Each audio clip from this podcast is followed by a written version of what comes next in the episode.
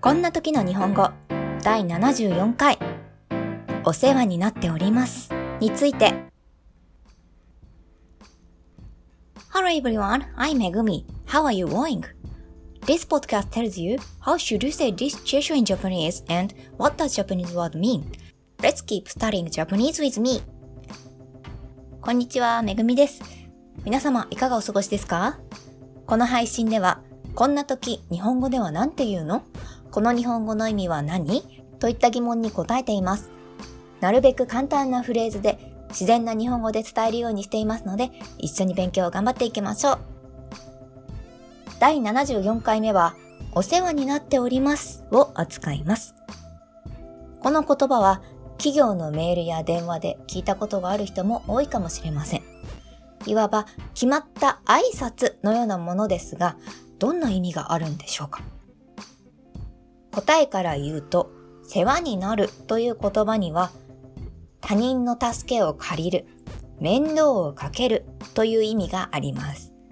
それが、お世話になっておりますという丁寧な表現になっているので、日頃ご面倒をかけておりますや、助けていただきありがとうございますといった相手への感謝を含む表現だということを心に留めておいてください。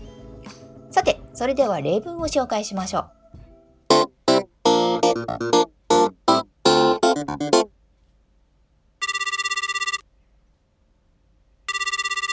はい、アルファ商事でございます。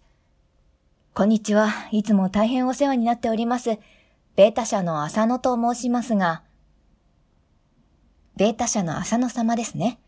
こちらこそ、いつもお世話になっております。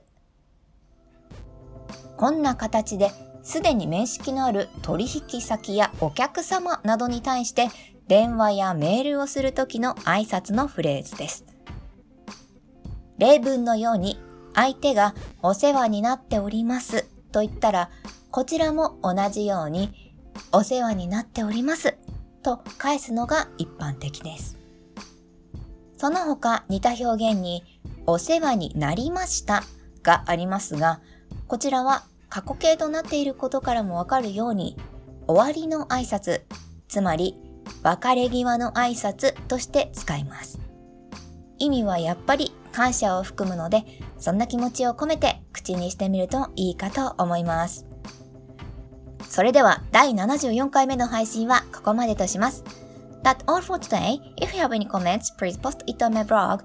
See you next time. Bye!